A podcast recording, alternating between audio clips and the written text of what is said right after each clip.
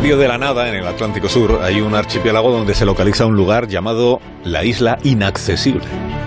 Cerca de esa isla hay una aldea que está lejos de todo. Hoy en Historia de con Javier Cancho, historia de la isla habitada más remota del mundo.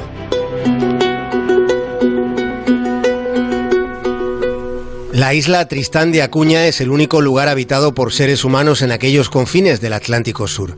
Está en el mismo archipiélago que la isla inaccesible, donde vive el ave no voladora más pequeña del mundo, el rasconcillo. Tristán es el paraje habitado más remoto del planeta Tierra porque el enclave con gente más próximo queda a 2.400 kilómetros. Y ese lugar más próximo, que está tan lejos, es la isla de Santa Elena, que fue el sitio a donde deportaron a Napoleón tras la derrota de Waterloo. En Tristán todo queda lejos, pero la distancia es todavía mayor al no existir ni una pista de aterrizaje. De esa isla solo se puede salir en barco, y por allí suelen pasar menos de 10 barcos al año, siendo la mayoría pesqueros y siendo aquellas aguas turbulentas. Tristán de Acuña es una isla con una superficie de solo 99 kilómetros cuadrados. En su mayor parte está rodeada de acantilados de 600 metros de altura, teniendo justo en el centro un volcán, un volcán activo. En toda la isla solo hay una zona llana, que es donde está la aldea en la que viven 260 personas. Ese asentamiento se llama Edimburgo de los Siete Mares.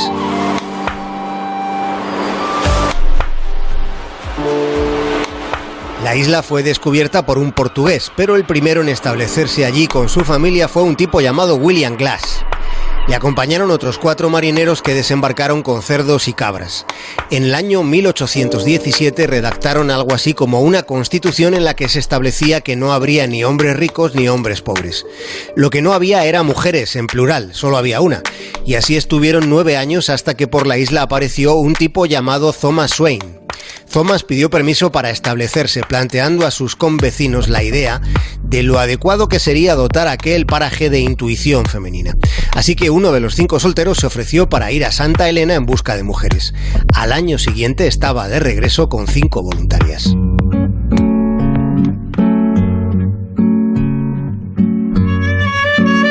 Transcurrieron los lustros y la población fue creciendo, claro, con poca variedad genética, como habrán imaginado.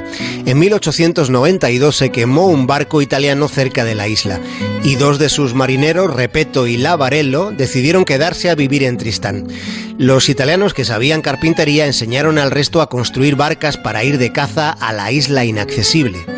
Ya en el siglo XX, en los años 40, abrieron una fábrica para enlatar langosta.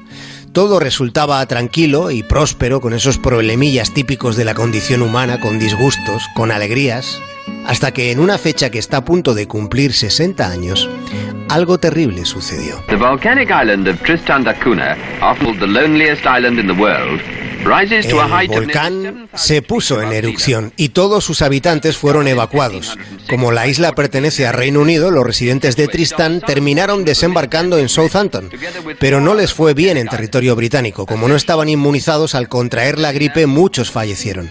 Dos años después, en cuanto pudieron, los supervivientes emprendieron el regreso a Isla Tristán. Lo primero que hicieron al volver fue recuperar la fábrica de langosta enlatada, aunque lo que más se come por aquellas latitudes son huevos de pingüino, con los que salen unos huevos fritos con una yema de un diámetro que casi no cabe en el plato. En Edimburgo de los Siete Mares tienen unos huevos enormes, pero no tuvieron televisión hasta 2001, mientras que Internet solo hay en un cibercafé para toda la aldea, desde donde solo se pueden enviar correos. Y móviles no hay, porque tampoco hay cobertura. Lo que sí hay es mucho parentesco. Allí no tienen ni ocho apellidos, solo tienen siete. Glass, Swain, Green, Repeto, Lavarello, Rogers y Hagen. Todos los que viven en esta isla tienen uno de esos siete apellidos. Más de uno en Onda Cero.